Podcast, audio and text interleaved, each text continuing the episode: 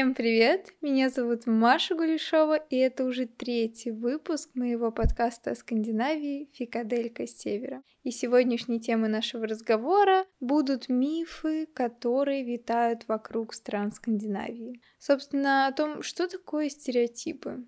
Стереотипы о странах и ее жителях могут быть точными отражениями культуры, однако зачастую они являются лишь чрезмерно упрощенными карикатурами. Иногда они довольно позитивны, иногда довольно риски и порой оскорбительны для нации. Все ли канадцы милые? И лучше всех умеет извиняться, предложив вам панкейки, обязательно с кленовым сиропом. Все ли британцы пьют чай и едят овсянку на завтрак? И все ли немцы педанты, которые любят следовать правилам? Конечно же нет. Тем не менее, такие и подобные этим стереотипы содержат в себе некоторое зерно правды. По мифам, касающихся стран Северной Европы, мы с вами сегодня пробежимся. Так же, как мы это делали с вами в предыдущем выпуске, мы разберем стереотипы о каждой конкретной стране. Конечно же, страны какие-то более популярные, какие-то менее популярные, поэтому, допустим, мифов, которые витают вокруг Швеции или Финляндии, гораздо больше, чем информации о Дании, но я думаю, от этого выпуск не станет менее интересным, поэтому поехали.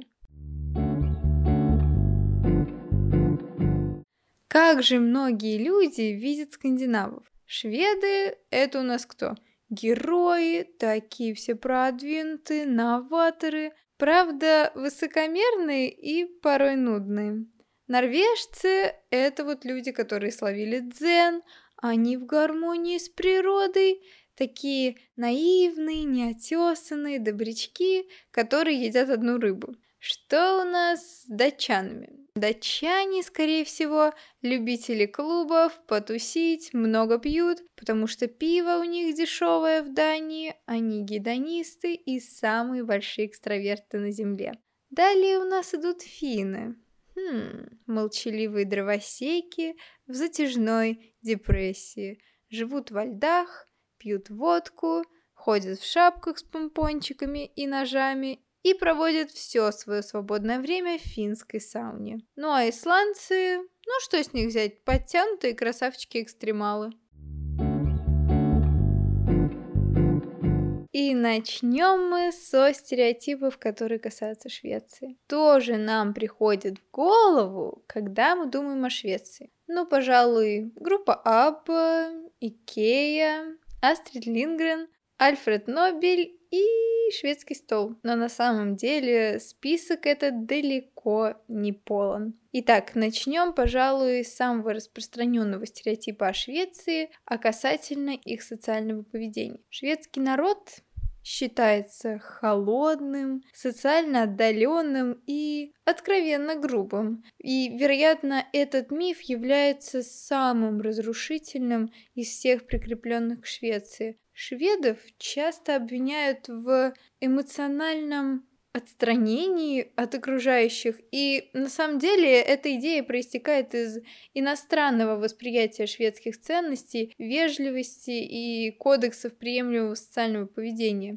Мне кажется, что только потому, что шведы по-иному выражают свою вежливость, это не делает их более или менее грубыми, чем кого-либо другого. Просто в Швеции на самом деле преобладает негативная вежливость. Ну, то есть, что это значит? На самом деле просто шведы придерживаются концепции лагом, о которой я запишу в будущем отдельный выпуск. Но дословно сейчас объясню, лагом переводится как в меру. Соответственно, в Швеции предоставление людям их пространства считается просто признаком вежливости и уважения, особенно на публике. Следующий распространенный миф о Швеции – это то, что Карлсон там самый почитаемый литературный персонаж. Но это глубочайшее заблуждение, потому что Карлсон на самом деле в Швеции не то что недолюбит, его там ненавидят.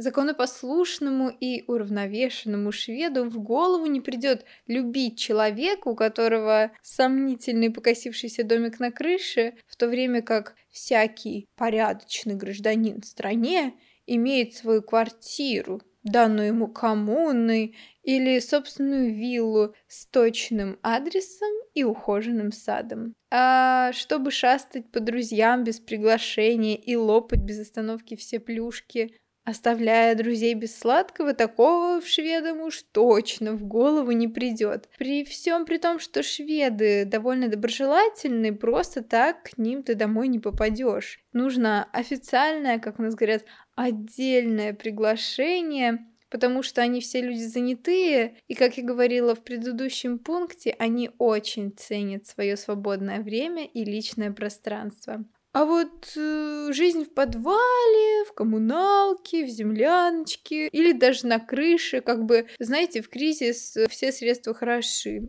Это по-нашему, вот, по-российски, я бы даже сказала по-советски. Завалиться к друзьям без звонка в 2 часа ночи, поесть на халяву, у нас тоже это не зазорно. В конце концов, для чего еще нужны друзья, да? Я думаю, что именно потому, что Карлсон больше напоминает советского человека, и его повадки больше свойственны нашему культурному коду, именно поэтому он так и полюбился в советской культуре, и дальше в российской тоже. Видимо, Астрид Лингрен писала для нас, или она как-то была близка больше к нам и к нашему мышлению, чем к шведам. Именно поэтому не любят в Швеции Карлсона. Кстати, самым большим недостатком, по мнению шведов, в Карлсоне это то, что он думает только о себе и моментально смывается с места происшествия, как только друг попадает в беду. Так что, дорогие мои, если вы, гуляя по Стокгольму, пытаетесь найти домик на крыше, где живет Карлсон, то даже не пытайтесь, его просто-напросто не существует.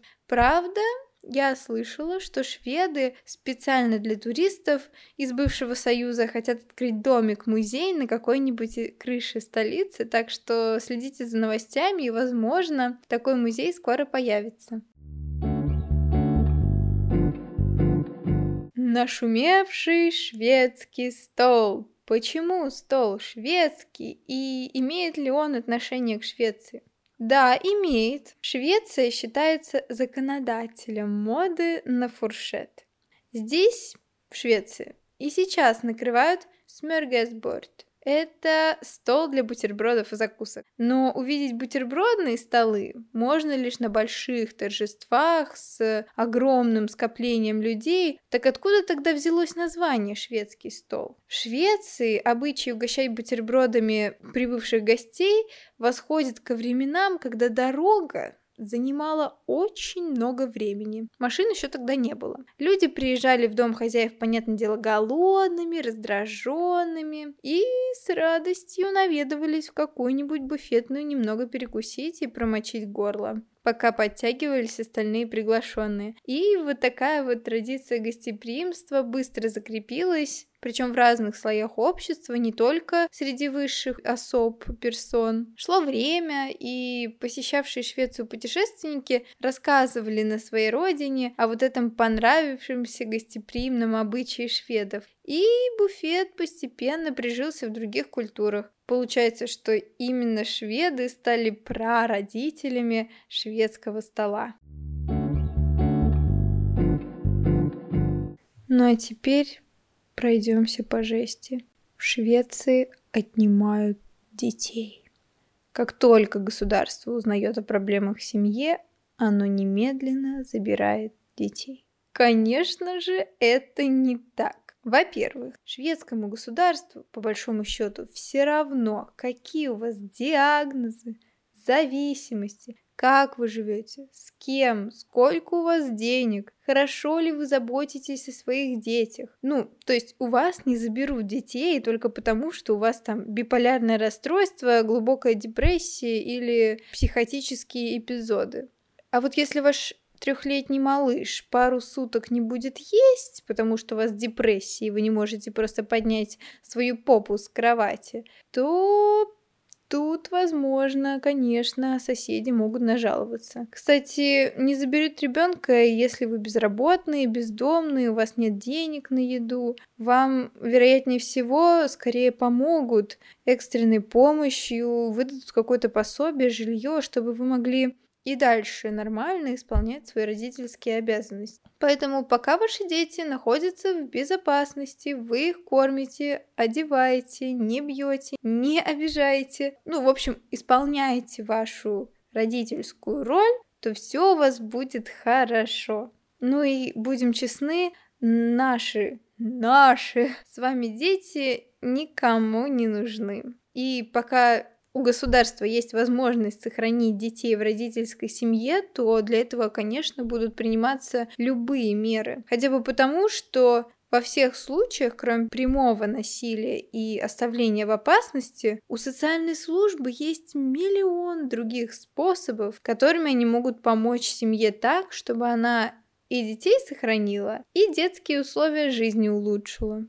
Какой из этого всего следует вывод? Пока ты готов обсуждать свои недостатки как родители, пока ты готов над ними рефлексировать, пока ты готов принимать помощь, ты на безопасной стороне. Как по мне, это вот такой небольшой оф-топик. Самым важным для родителей качеством является готовность видеть те области, в которых ты не идеальный родитель, признавать свои ошибки, работать над их исправлением и еще важно уметь принимать помощь, как от окружающих, так и от самого ребенка, если ты понимаешь, что ты не справляешься.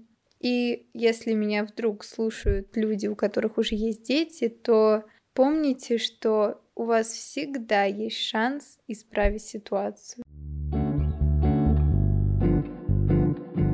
Не помню, какой это уже по счету пункт, но погнали дальше. Мы с вами постоянно слышим об американской или азиатской бизнес-индустриях, но на самом-то деле многие главные офисы всемирно известных корпораций, таких как Spotify, IKEA, H&M, Nokia, Lego, базируются именно в странах Северной Европы – и еще один пункт, касающийся бизнеса в Скандинавии. Скандинавский подход к обеспечению населения всеми вот базовыми нуждами позволяет сократить риски потерять все, начиная свой бизнес.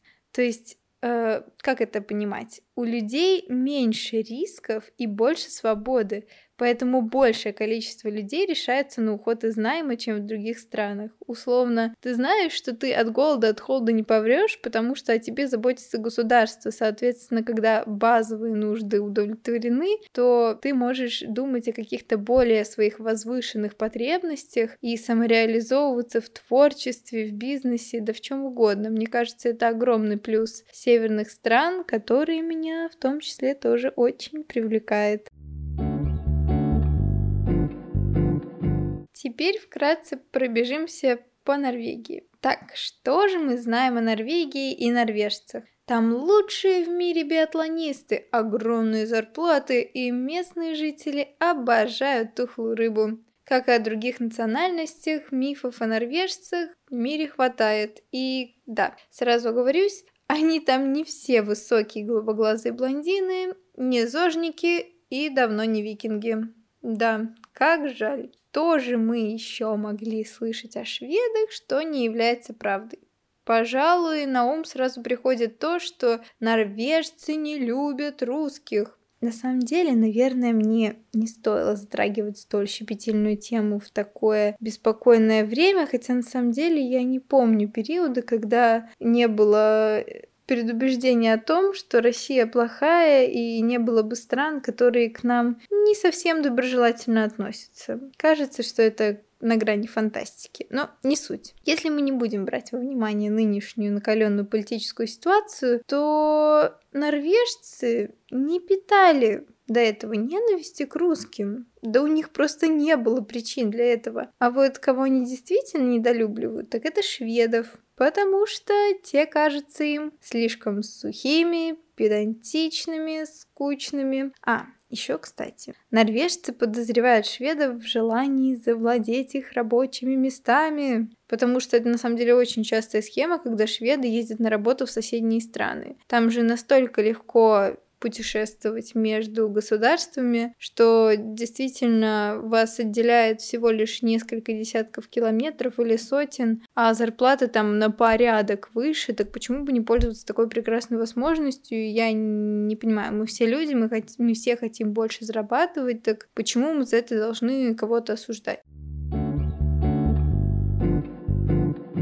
В Норвегии очень много богатых людей. Это тема, которая вечно нас беспокоит, будоражит.